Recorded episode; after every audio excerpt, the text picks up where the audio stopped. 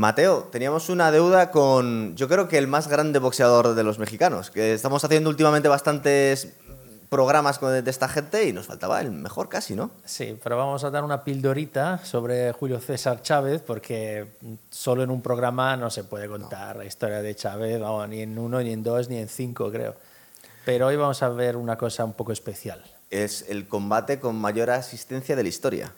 Sí, el, el Guinness, ¿no? Que ganó, Sí. porque luego es verdad que si uno busca por ahí ve que hay otro de unos cuantos años antes, del 41, Zay con Pryor, que, bueno, supuestamente había más, hubo más, pero claro, el problema es que esa velada fue gratis, entonces tampoco se sabe Claro, es muy que así bien. cualquiera, Claro, sí. no, y además no se sabe muy bien cuánta gente efectivamente Sí, claro. Hay un concierto de Metallica que tiene todos los récords, dice que fue en Moscú, justo cuando estaba cayendo la perestroika, que dicen que hubo 1,6 millones de, de asistentes. Joder, vamos, Pero tampoco, más también la- era gratis. Más que las manifestaciones de estos días. Entonces, este combate, que una cosa que me llamó la atención, que no había pantallas, a mí no me ha parecido ver pantallas, con lo cual era una locura ver en el Estadio Azteca esto, ¿no? que el Estadio Azteca, además era año 1993, Estadio Azteca estaba hasta arriba, se puede ver en YouTube, sobre todo es interesante ver cuando entran los dos boxeadores, cuando cantan los himnos y bueno, luego la, la enorme pitada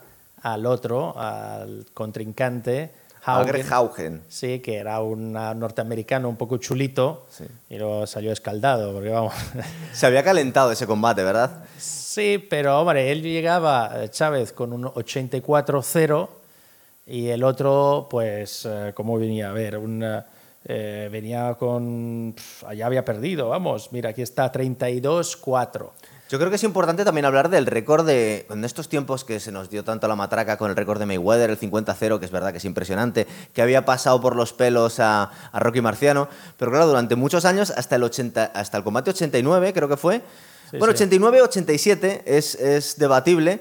Eh, Julio César Chávez estuvo invicto. ¿Por qué digo el 87? Porque hasta el 87 empate. contra Whitaker Whittaker. empata, ¿verdad? Sí, sí, pero vamos, que al final invi- invicto estuvo, o sea, empató, Total, no, no perdió. Pero es verdad, y además, si analizamos cuántas veces peleaba, en el año 93 peleó seis veces. Y tenía ya 31 años, creo, Chávez. Es decir, joder, el tío con 31 podía relajar un poco, bajar el ritmo, pelear como hacen ahora una vez cada año o una vez cada año y medio o dos. No, no, el tío seis veces ese año. Y después de, ese, de esa pelea, poco tiempo después, seis meses después, fue el empate ese con, con, Con Whittaker. Whittaker, claro que es Whittaker, no es cualquiera. sí. De todas formas, eh, hoy en día pensaríamos, joder, 89 combates, ¿por qué no paró?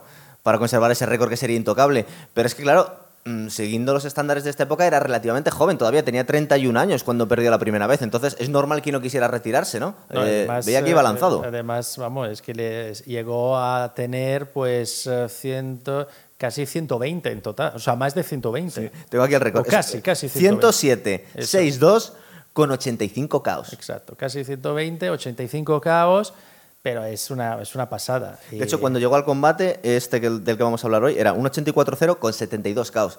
Entonces, claro, la gente fue ahí para ver una ejecución directamente. Sí, sí.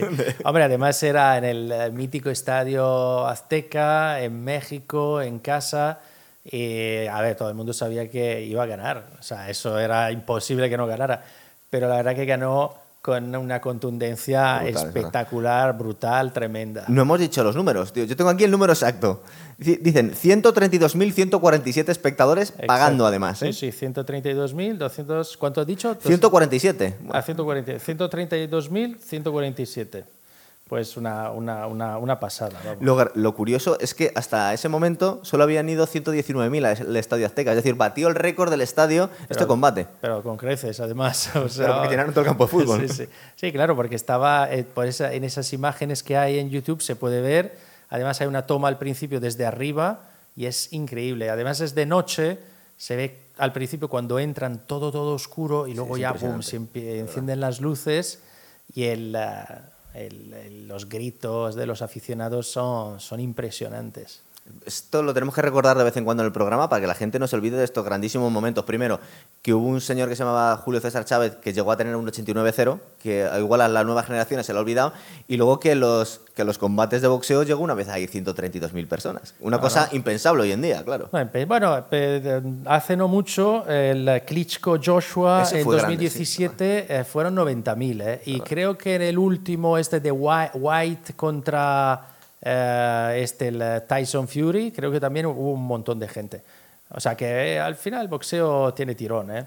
Y esta velada, esa velada del 93, 20 de febrero de 93, con ese récord, claro, al final el récord era para él, porque todo el mundo quería ver a Chávez, pero los que conformaban esa velada también mm, bueno, se beneficiaron de un, de una enorme ah, cantidad de público. ¿Quién estaba? Michael Nunn, Gerald McClellan, Luego eh, Félix Trinidad, Terry Norris y Azuma Nelson, que ya hablamos de él en, en, otro, en otro programa. O sea que era una pedazo de cartel. Y el combate es curioso porque lo ves y parece que está muy motivado Haugen, pero y muy plantado tirando unas piedras tremendas Chávez, ¿verdad? Es decir, no, no da la sensación de tener prisa, pero pega muy contundente. Es que el otro Haugen empieza eh, con mucha adrenalina, eh, porque yo creo que también estar en un estadio tan lleno de gente, con todo el mundo que te, está odiando, te está pitando, tiene que darte adrenalina o darte un poco de miedo. Y sobre todo estando eh, contra Chávez, que sabiendo que ha ganado los 84 combates anteriores, con lo cual yo creo que él estaba bastante acojonado. Debía ser como los combates de la primera época de Mike Tyson, ¿no? Bueno, dices, bueno, pues vengo aquí a la eh, picadora de carne. Sí, en este caso, pues igual podías aguantar un poco más, como, en este combate que terminó en el quinto asalto. Sí, pero, en el primero le hacen un caos ya. Le hacen un caos y, y de hecho, vamos, creo que un juez eh, le da un 7-10, o sea que es, una, es un dominio ya desde el, primero, ya es un dominio tremendo, vamos. Sobre todo lo que llama la atención es eh, la agresividad del que va a perder y lo bien plantado que está Chávez, que tenía una seguridad increíble, ¿verdad? Delante de 130.000 personas, el tío tampoco tenía prisa, pero las, eh, sus manos eran, dolían mucho más. Hombre, es que además los, los golpes eran todos certeros, eh, mm, sabe que al final va a ganar seguro eh, y luego pues pega fuerte. Y de hecho el otro se lleva unos golpes que que a veces dices, joder, ¿cómo ha podido no, no, no, caer con estos golpes? Quería aguantar, porque en el quinto creo que le hacen un KO y luego se levanta y bueno, lo tiene que parar el árbitro. ¿verdad? Sí, porque le vuelve a dar varias veces y se ve que no puede más y el árbitro ya, ya interrumpe el, eh, la pelea, con, con, razón, porque no tenía ningún, ningún sentido. Luego hay una anécdota entre el segundo y el tercer asalto eh, antes de empezar se rompe una parte del ring, se rompe como una, una esquina y de hecho están ahí como unos minutos para arreglarlo. O sea que... Me supongo que había que alargar un poco el combate. Tú imagínate que dura como los combates de Tyson de la primera época, dices, metió 130.000 personas. Sí, sí, bueno, que yo creo que hay un momento en el quinto en el cual eh, Chávez se ve que le da un golpe muy bueno y el otro se tambalea un poco y Chávez no, no hace sangre. Es decir, yo creo que intenta hasta eh, pues prolongar un poquito el asalto, porque sabe que al final ha pasado muy poco tiempo,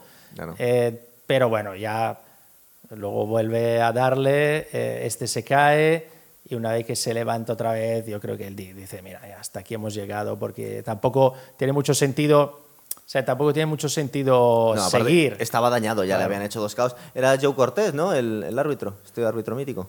sí, creo que sí. Ya que llenas un estadio, podría haber sido con otro con otro campeón, ¿no?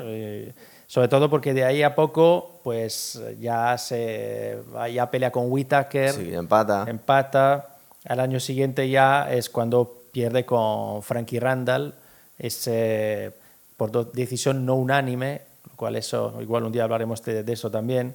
Eh, y luego ya el siguiente combate es la revancha con Randall y le gana en cuatro rounds, lo, lo noquea. O sea Hombre, es verdad que todos tienen que ir para abajo en algún momento, pero solo tiene seis, seis combates perdidos. no, no, y de, un montón de combates. O sea que... Pero bueno, esto es una pildorita. Luego ya tenemos que hablar más de él. Eh, Haremos mucho más programas. Más pildoritas sobre el, el, grande, el César. El César. Es el más grande, ¿verdad? Bueno, está, nos hablan de Canelo, hicimos de Salvador Sánchez, hay muchos más pero por lo menos de récord y historial, ¿no? Este, vamos, y además en México es un dios. O sea, es. Eh, es buenísimo. Yo creo que podemos decir que su hijo no ha salido a él, ¿verdad? No, la comparación a veces es... Pero bueno, es ¿Qué vamos a que incluso en otros deportes, ¿no? Tú ves, mira a Zidane, los hijos de Zidane, pues ¿qué están haciendo? O sea, es que es así, al final, cuando uno es tan, tan bueno... Iba a decir los una maldad. ¿Te hijos, acuerdas eh, del hijo de Lorenzo Sanz, de Fernando Sanz, por ejemplo? Es que es, es difícil, ¿eh? que el hijo sea mejor o igual que el padre, mm, pues un día lo haremos también. A ver, eh, Es otro programa. ¿Te acuerdas del de. Mayweather ya hablamos, bueno, del, del padre, ¿no? El Sí, pero tío, bueno, eso, Floyd, eso es Floyd un- llegó a, a pasar a su familia, pero el pobre Marvis Frazier no llegó al nivel de su padre. Mm. No. Casi- creo que le convirtió Mike Tyson en predicador. Después de ese combate se metió, se metió a cura después. que era- ser, ser el, el hijo de Fraser no, Sí, no tiene que pelear ser con fácil. Tyson te quitaba las ganas de boxear más. Pues yo creo que esto lo dejamos aquí, ¿verdad? Venga, vamos a seguir otro, otro día más con Julio César Chávez. Muy bien. Venga, hasta otra. Chao.